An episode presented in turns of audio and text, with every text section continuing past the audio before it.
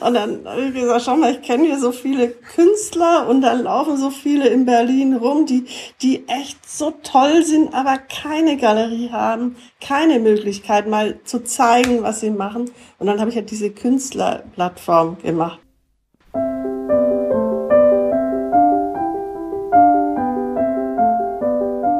Kunstblick, der Podcast rund ums Sammeln.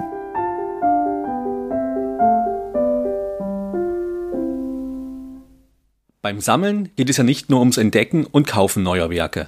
Oft kommt es vor, dass man in den eigenen vier Wänden etwas Platz schaffen muss, die Sammlung auf einen Schwerpunkt verdichtet oder durch den Verkaufserlös etwas anderes kaufen möchte. Die Einbringung in eine Auktion kann aber schon mal ziemlich mühsam sein, denn oft ist der Schätzwert, den das Haus veranschlagt, viel niedriger, als man gehofft hat. Klar, man will ja die Kunden mit einem scheinbaren Schnäppchen locken. Wird das Werk dann aber nicht verkauft, hat es für den Markt einen Preisstempel, der nur sehr schwer wieder loszuwerden ist. Dazu kommen oft noch hohe Transport- und Versicherungskosten, Lagerhaltung und, und, und.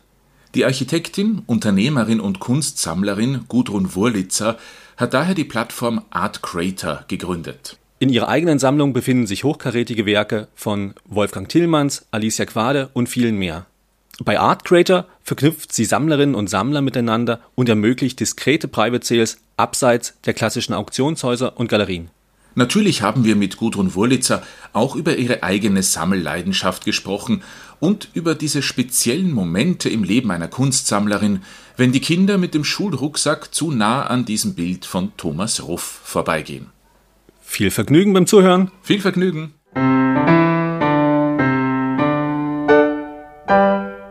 Ja, eigentlich, das hat sich so eingeschlichen, weil ich halt aufgrund meines Berufs und meines persönlichen Umfelds immer viel mit Künstlern zu tun hatte. Und das war in den Kölner Zeiten, in den 80er Jahren, Köln-Düsseldorf, waren da halt sehr viel, sehr bekannte und tolle Künstler, die auch was Neues gemacht haben, zum Beispiel die ganzen Becherschüler und so weiter. Und äh, das waren halt meine Freunde oder auch von der Mülheimer Freiheit, da war, hatte ich auch Freunde dabei und folglich hatte ich eigentlich eher erstmal privat und aber auch in meinem Beruf natürlich indirekt immer mit Kunst zu tun und äh, habe am Anfang gar nichts weiter gekauft. Zwar habe ich mal was von Thomas Ruff gekauft, einem Fotokünstler müssen wir dazu sagen, genau, für alle, die nicht kennen. Fotokünstler, aber das hatte auch was mit meiner Arbeit zu tun, weil der hat mal so Sternbilder gemacht und das sind Aufnahmen von der ESO, dem European Southern Observatory in Chile und just für den großen Spiegel, der dort auch die südliche Halbkugel aufnimmt, habe ich im Architekturbüro, wo ich gearbeitet habe als Studentin, habe ich an der großen Halle in München-Garching mitgearbeitet, wo diese Spiegel gefertigt wurde. Und als ich da sah, oh, Thomas Ruff, Chile und bla bla bla, habe ich das sofort, wollte ich so eine Arbeit haben. Ich habe also nicht gesagt, er nimmt sich jetzt einfach da diese Aufnahmen, soll das Kunst sein, sondern ich habe sofort eigentlich diesen Twist, den er da drin hatte, verstanden, ja. Weil ist ja schade, wenn solche unglaublichen Aufnahmen einfach nur für technische Zwecke, für dieses Observatorium, die sind mit die schönsten Arbeiten, die er gemacht hat. Das war eigentlich einer der ersten Käufe. Und dann habe ich von Candida Höfer Arbeiten gekauft. Die ist dann in meine Wohnung auch gezogen. Da haben wir Wohnung getauscht in Köln und da habe ich eigentlich aus Freundschaft auch was gekauft mal. Weil die hatte noch nie was verkauft und war schon 50. Sie hat mir dann mal gesagt, ich war die Erste, die was von ihr gekauft hat. Ja. So fing das eigentlich an. Und dann habe ich natürlich Leute, ich habe zum Beispiel Andreas Schulze, der hat dann für ein Haus, was ich gebaut habe, für meine Eltern, ein Deckengemälde gemacht. Das habe ich auch, vielleicht den halt kannte, sag mal, Andreas, kannst du da mal was machen und so. Und so fing das halt an. Dann hat er uns auch noch Arbeiten geschenkt und äh, dann hatten meine Eltern auch einen engen Familienfreund, Gotthard Graubner, der hat uns auch Arbeiten geschenkt, so fing das irgendwie an. Aber mit Sammeln hatte das natürlich noch nichts zu tun. Das fing eigentlich erst an, als wir dann nach Berlin, mehr nach Berlin kamen. Ich hatte schon länger Büro auch da, aber dann, als wir da eine Wohnung hatten, plötzlich 2005 und haben dann da die ganzen Künstler getroffen und da haben wir eigentlich angefangen zu sammeln. Wir hatten da auch so viel leere Wände. Ne? Wir sind in dem Fall Sie und Ihr Mann. Genau. genau. Ja, ja. Und das Foto von Thomas Ruf, wo befindet sich jetzt? Haben Sie das noch? Ja, natürlich. Das ist in unserem Haus, ja. Da habe ich jetzt auch davor so eine, so eine Absperrung wie im Museum gemacht, weil, weil die Oberflächen sind ja total empfindlich und das hängt in unserer Eingangshalle und immer wenn mal so Handwerker kommen mit dem Werkzeugkasten und dann haben die so lange Schienen hinten raus und weiß der Teufel, ja, da stehe ich daneben und bin nur am Zittern, ja. Oder früher, wenn die Kinder von ihren Schulkameraden abgeholt wurden, da kamen die auch mal in die Eingangshalle und standen da mit ihren ihren äh, Rucksäcken und so weiter und haben sich dann gedreht. Oh, da habe ich Blut und Wasser geschwitzt. Und irgendwann haben wir dann so, noch gar nicht so lange her, solche Museums, solche Kordeln davor gemacht mit zwei Ständern. Das sieht sicher imposant aus. Ja, es sieht toll aus. aus Ihrer Sicht, wie hat sich das denn verändert im Laufe der Zeit? der Zugang beziehungsweise auch so ein bisschen das Interesse eben an der Kunst, ausgehend von der Arbeit von Thomas Ruf. Haben Sie irgendwie bemerkt, dass Sie irgendwie anders schauen jetzt vielleicht? Also man schaut halt anders, je mehr man sieht und kennt. Ich glaube schon, dass sich das im Laufe der Zeit auch entwickelt. Ja, ich meine jetzt auch zum Beispiel halt, wo sie Kunst entdecken. Also das heißt, natürlich vor Corona waren natürlich mehr die Galerien noch geöffnet. Mittlerweile ist, gab es die vielen Lockdowns, dass sie sagen, okay, mittlerweile entdecke ich halt die Kunstwerke doch eher über andere Kanäle vielleicht, beziehungsweise informiere mich anders auch. Hat sich da was geändert? Also ehrlich gesagt, wir werden zugeschüttet mit E-Mails von Galerien aus der ganzen Welt, die ganze Zeit und auch von Kunstmessen. Es ist eigentlich so viel, ich will gar keine Information mehr. Ich, das wird so viel, dass man es gar nicht mehr aufnimmt. Aber wo ich halt und mein Mann auch speziell Informationen herbekommen, die für uns auch, klar ist das auch über solche, solche Kontakte, weiß ich, zu solchen Galerien, aber auch halt durch Künstler direkt, die wir halt schon kennen und wo wir jetzt sehen, die haben jetzt da und da eine Ausstellung und dann, dann sagen wir, der schickt doch mal rüber, was du da so machst und so. Das ist ja spannend. Eigentlich ist es sehr persönlich auch. Aber das war es bei uns eigentlich schon immer. Wir hatten immer so einen persönlichen Bezug. Aus dem persönlichen Bezug ist dann auch die Seite Art Creator entstanden. Ich glaube, wenn ich richtig recherchiert habe, 2018, 2019 da herum. Ähm, was war der Grund, um Art Creator zu gründen? Wir sind ein Sammlerinnen, Sammler-Podcast, deswegen über Art Creator sind wir auch auf euch gekommen. Was ist Art Creator? Was kann Art Creator? Naja, Art Creator ist eine Möglichkeit, wo Sammler diskret mal Kunst verkaufen können. Wenn sie jetzt nicht äh, an Auktionen teilnehmen wollen, die ja immer mit Risiko behaftet sind, die auch viel Geld kosten. Und die Gründung ist eigentlich erfolgt, weil wir halt auch mal Kunst umschichten wollten. Wir haben irgendwann gesagt, das, passt jetzt nicht mehr so gut, wir wollen was Neues kaufen. Und, und äh, Sie wissen ja selber, Kunst wird ja immer teurer. Eigentlich will und muss man auch mal was anderes verkaufen. Dann haben wir eigentlich zum ersten Mal ein größeres Werk in eine Auktion gegeben nach London. Und das war halt, eigentlich war die Zeit ideal. Ich will jetzt echt nicht den Künstler, Künstlerin nennen, weil das würde das jetzt ein bisschen, ja, outen. Aber da war auch gerade eine große Ausstellung im Museum von dem Künstler, der Künstlerin. Und da dachten wir, wenn wir da jetzt diese Arbeit hingeben, top und so weiter. Und dann, ja, kostet es halt schon erstmal Transport, das dahin zu schaffen. Das ist halt bei einer digitalen Plattform nicht der Fall. Da muss man halt jetzt nicht das transportieren. Das könnte erst hinterher passieren, wenn jetzt Kunstwerke über 100.000 Euro, die werden bei uns dann schon in einem Viewing Room geschafft, wenn einer das will, ja. Aber bei der Auktion halt in London, da geht es dahin, dann muss man schon mal erstmal ungefähr zehn Prozent zahlen, Kosten im Voraus, was da alles kommt, Publikation und weiß der Teufel. Also der Einlieferer hat schon mal sehr hohe Kosten.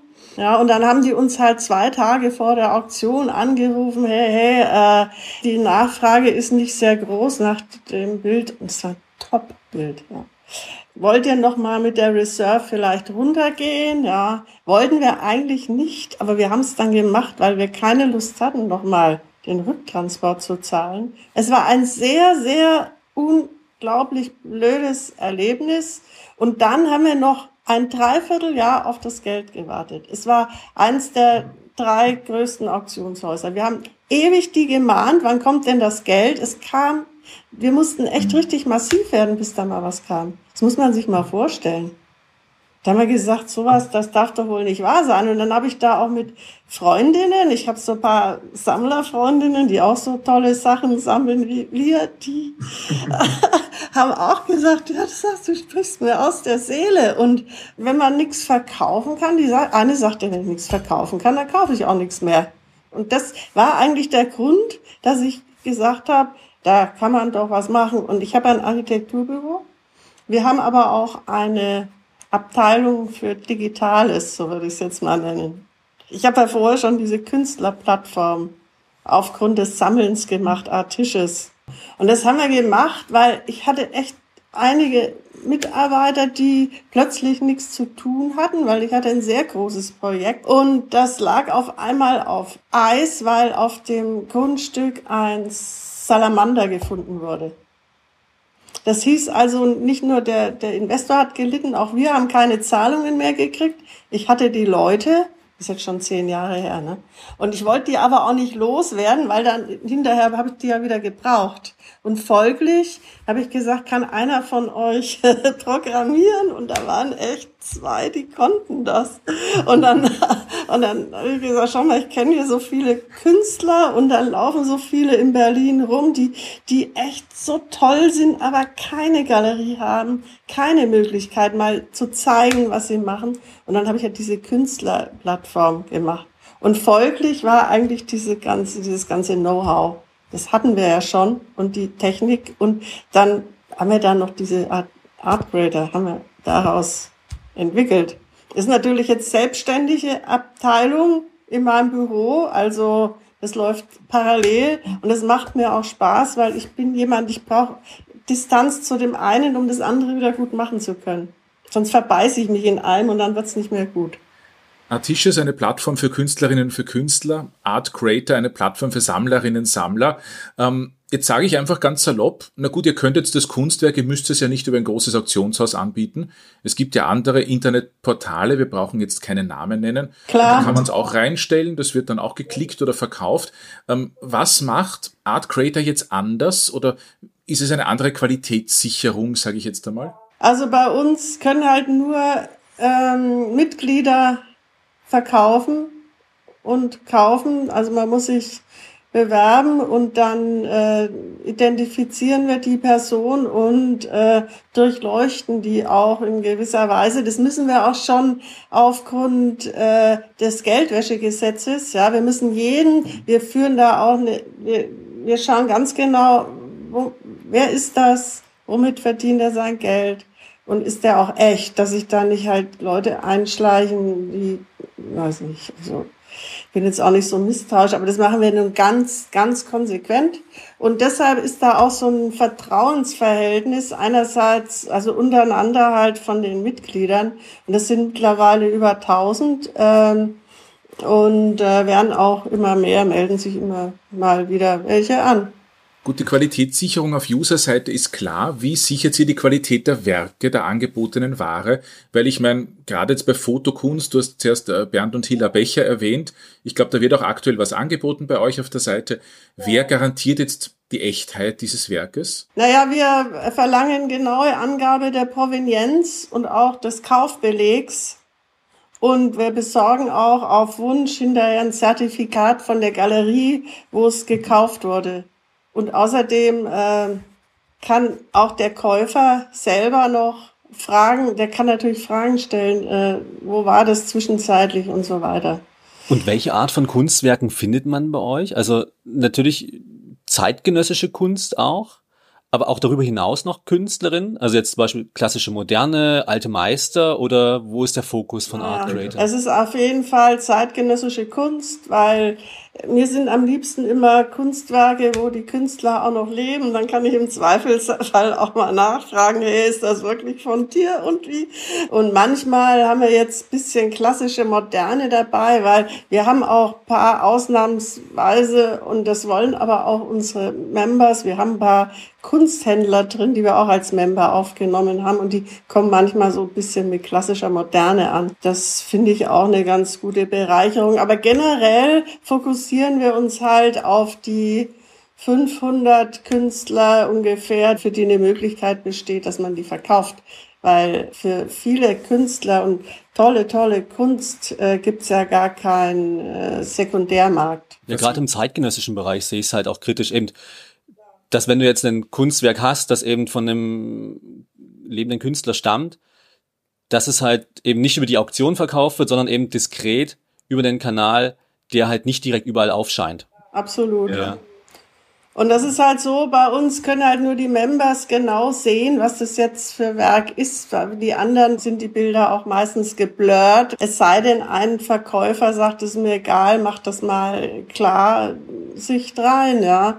Dann machen wir das auch, aber dann immer noch ohne Preis und so, ne. Und wenn es halt jetzt dann Werk nicht verkauft wird, äh, dann kann der Verkäufer das auch jederzeit rausnehmen. Das sieht auch keiner dann, ob es jetzt verkauft ist oder nicht. Das ist ja immer die Sache bei einer Auktion, wenn halt was nicht verkauft ist, dann sieht man es halt. Man hat einen Stempel, ja. Ja, total. Das ist, das ist verbrannt. Das ist ganz schlimm. Was ich mir aber die ganze Zeit schon denke, als Plattformbetreiberin, als Plattformbetreiber, ist man da nicht auch in der Versuchung zu sagen, ah, dieses Werk wird eingestellt, guter Preis, nur das kaufe ich gleich selbst? Ehrlich gesagt, geht mir nicht so wir lieben mehr das Abenteuer, also und kaufen eigentlich jetzt nicht so diese abgesicherte Kunst. Das war nie der Grund, Kunst zu kaufen, um sich da so sichere Werte zu, und das ist halt bei Art Creators so, das ist halt toll und auch teuer.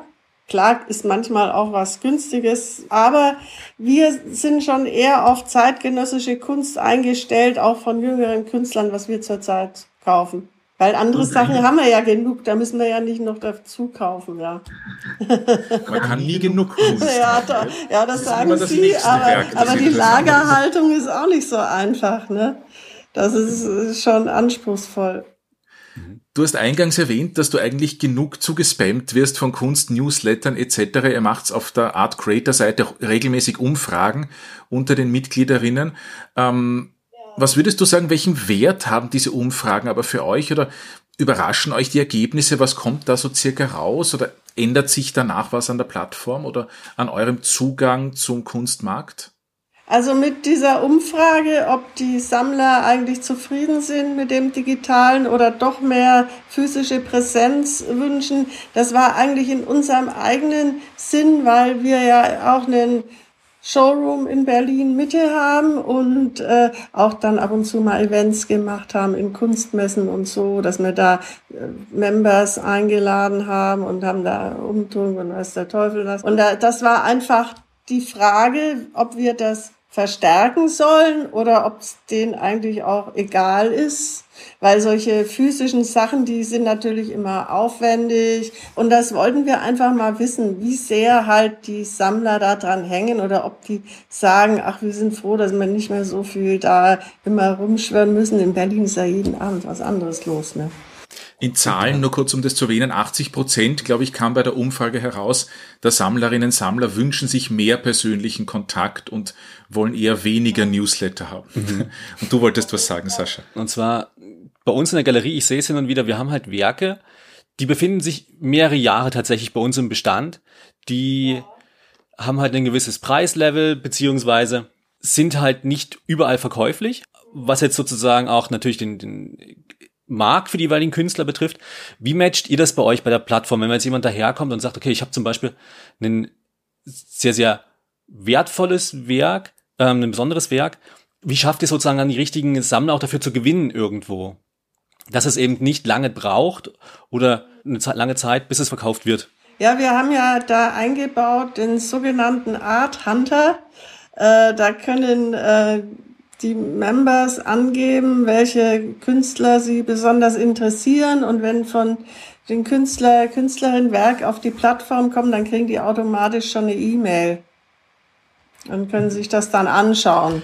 Aber macht ihr es, wenn ich kurz einhaken darf, macht ihr es auch so, dass ihr sozusagen, wenn jemand von den Sammlern ein Werk reinstellt, dass ihr dann auch aktiv außerhalb des Netzwerkes außerhalb der Plattform auf Suche nach Käufern und Verkäufern geht? Ja, das machen wir auch. Und wir kriegen auch oft Anrufe oder E-Mails von Sammlern, die eigentlich vorab mal fragen, ob wir was vermitteln können. Das kommt dann erst gar nicht erst auf die Plattform. Das haben wir auch ja. schon gemacht. Immer wieder eigentlich. Ist es dann vielleicht bisschen, wenn man in die Zukunft schaut, wird dann irgendwann vielleicht mal die Auktion oder auch so ein Kunsthandel irgendwo ein bisschen obsolet mit Art Creator, dass man sagt, okay, eigentlich wird der Kunsthandel outgesourced. Ja, dass es vielmehr halt um diese persönliche Vermittlung geht in Zukunft anstatt halt über eine große Plattform. Naja, aber die persönliche Vermittlung, die kann ja nur stattfinden, wenn man auch immer wieder Leute kennenlernt und Netzwerke, die ändern sich ja auch und dann müssen wir wieder neue Menschen, die sammeln wollen, oder die sich für Kunst interessieren, kennenlernen. Und äh, das kann man halt nicht, wenn man jetzt dann in so einer Blase ist und nur noch rumtelefoniert. Also ich meine, wir lernen einerseits halt auch im sozialen Leben halt Leute kennen bei Kunstevents, aber halt auch über die Plattform durch die Sammler, die sich bei uns bewerben und mit denen wir dann auch Kontakt haben. Aber eine Frage, die sich mir aufdrängt, ist, das ganze Kunstgeschäft, also vor allem der Private Sale, ähm, läuft ja nur über die Vertrauensbasis. Wie generiert ihr jetzt Vertrauen bei den Kundinnen Kunden? Weil ich meine, die müssen sich bewerben. Du hast erzählt, die müssen Daten schicken von ihnen. Ich nehme an, vielleicht auch einen Kontoauszug. Ihr, ihr screens die ein bisschen, ob die das wissen oder nicht. Ähm, aber was sagt, okay, den Wurlitzers, den kann ich vertrauen? Naja, äh, die können uns googeln, die können schauen, die Vita auch von meinem Mann, was der macht und gemacht hat. Äh, wir sind halt greifbare Menschen, wir sind keine anonyme Plattform wie vielleicht Arzi oder so, so einer anonymen Plattform kann man jetzt nicht so vertrauen, aber wir sind halt Sammler und äh weil ich meine, die Preise sind jetzt doch nicht im Low-Segment, sage ich mal. Sie changieren zwischen 9.000 bis 370.000 Euro. Du hast einmal gesagt in einem Interview ähm, im Schnitt 50.000 Euro das Werk. Ihr bekommt, ich glaube aktuell sieben Prozent von jeder Seite, wenn ich das richtig. Ja, wenn das kommt, habe. also das kommt darauf an unter einem bestimmten Schwellenwert, ja, aber drüber bekommen wir dann nur fünf Prozent. Gut, reicht bei 370.000 Euro ist das ja auch ein ganz ganz guter Schnitt, muss man sagen, nicht? Aber, Aber es gibt halt auch die vielen kleinen, günstigeren Arbeiten, da kommen wir gar nicht auf unsere Kosten. Also das ist ja mit sehr viel Aufwand verbunden, allein die Organisation vom Transport und das alles zu organisieren, auch zwischen Käufer und Verkäufer. Da geht schon sehr viel Zeit und Mühe, aber Sie kennen das ja selber, wenn Sie eine Galerie haben, was das für eine Arbeit ist. Das klingt immer so toll, die kriegen jetzt so viel Prozent, aber letztendlich äh, wird halt auch viel gearbeitet für Werke, die gar nicht verkauft werden oder wo man nur Vorgespräche hat. Wir hatten ja am Anfang schon mal gesprochen, ein bisschen darüber eben auch, wie ihr jetzt bei eurer Sammlung auf neue Künstlerinnen und Künstler aufmerksam werdet. Hast du vielleicht auch einen Tipp eben für junge Sammler, die gerade eben beginnen, wo man starten kann, beziehungsweise eben, du bist schon so lange im, im Kunstbusiness irgendwo, einfach so ein Tipp, wo du sagst, hey, über den hätte ich mich früher gefreut, vielleicht. Naja, das ist schwer, dass jeder geht anders ran. Was ich empfehlen kann, ist, sich Webseiten anzuschauen, zum Beispiel Artisches mit den Künstlern bei uns. Man sieht, gibt auch andere solche Seiten, aber gerade bei uns, wir haben halt viele bekannte Künstler dabei und auch junge und haben da ja auch ein striktes Auswahlverfahren. Da kommen jetzt keine Künstler drauf, wo man schon sieht, das wird irgendwie nicht so richtig was. Ne? Auf jeden Fall äh, ich glaube ich, dass das schon ein guter Einstieg ist, sich solche Seiten anzuschauen. Und dann kann man mal sehen, bei Artisches zum Beispiel, wie die Studios sind und wie, wie die da arbeiten und was die so für Statement abgeben. Äh, also das finde ich zum Beispiel ganz gut. Und dann kann man ja auch weiterschauen, wo stellen die aus, kann dann in die Galerie gehen. Ich würde sagen, es ist einfacher mal auf einer Plattform zu schauen und sich so Überblick regelmäßig zu verschaffen. Da kommen auch immer neue Künstler drauf, ja. Weil man kann ja nicht in alle Galerien tigern weltweit und sich das alles genau. anschauen. Ich, das wird wäre jetzt mein Tipp. Also Gibt es Künstlerinnen, Künstler, die ihr für euch in der letzten Zeit neu entdeckt habt, vielleicht, beziehungsweise über welche Plattformen Instagram, weiß ich nicht, oder sowas. Habt ihr die vielleicht gefunden?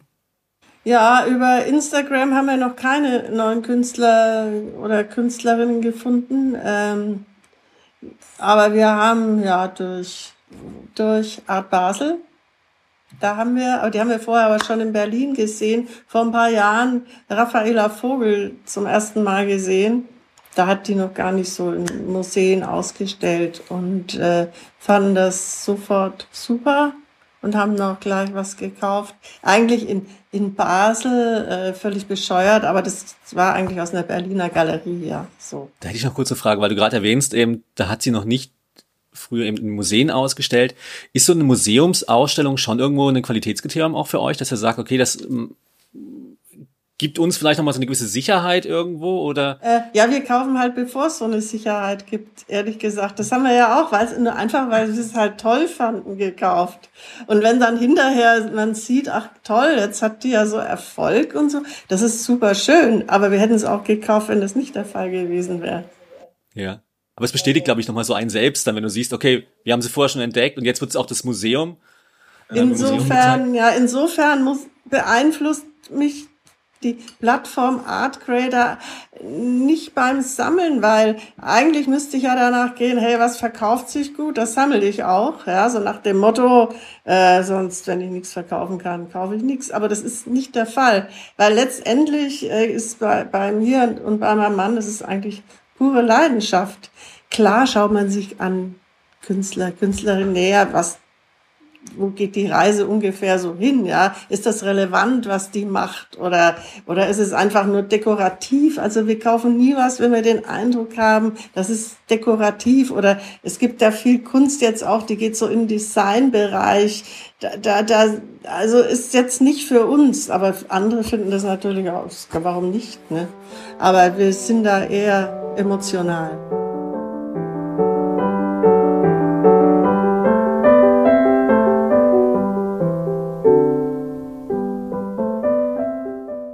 Die Architektin, Unternehmerin und Kunstsammlerin Gudrun Wurlitzer hat uns heute einen Kunstblick in ihre Sammlung und ihre Plattform Art Creator gewährt. Im Frühjahr steht übrigens noch eine Aktion bei Art Creator in den Startlöchern. Das dürfen wir schon verraten. Für Einlieferer gibt's dann einen speziellen Rabatt. Also, klickt euch doch mal durch. Den Link dazu findet ihr wie immer auf unserer Website www.kunstblick-podcast.com. Das nächste Mal treffen wir dann die Kuratorin Juliane von Herz, die uns einiges über das Sammeln und Aufstellen von Kunst im öffentlichen Raum erzählen wird. Bis dann. Bis dann.